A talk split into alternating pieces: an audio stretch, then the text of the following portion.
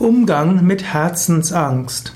Herzensangst ist eine besonders große Angst. Herzensangst ist eine Angst, die einem zu Herzen geht. Wenn du einen anderen Menschen siehst, dem es wirklich bange ist, der wirklich Herzensangst empfindet, dann kannst du manchmal einfach nur da sein. Du kannst für ihn oder sie da sein, Mitgefühl geben und manchmal hilft das schon.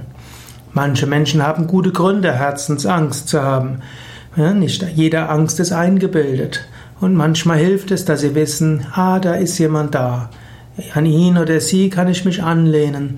Er ist, oder sie ist einfach ruhig und da. Manchmal kann es helfen, jemandem anderen Mut zuzusprechen. Manchmal kann es helfen, ihm oder ihr zu helfen und tatsächlich auch etwas zu tun. Und manchmal reicht es einfach aus, dem anderen Menschen zu vermitteln, ich bin für dich da.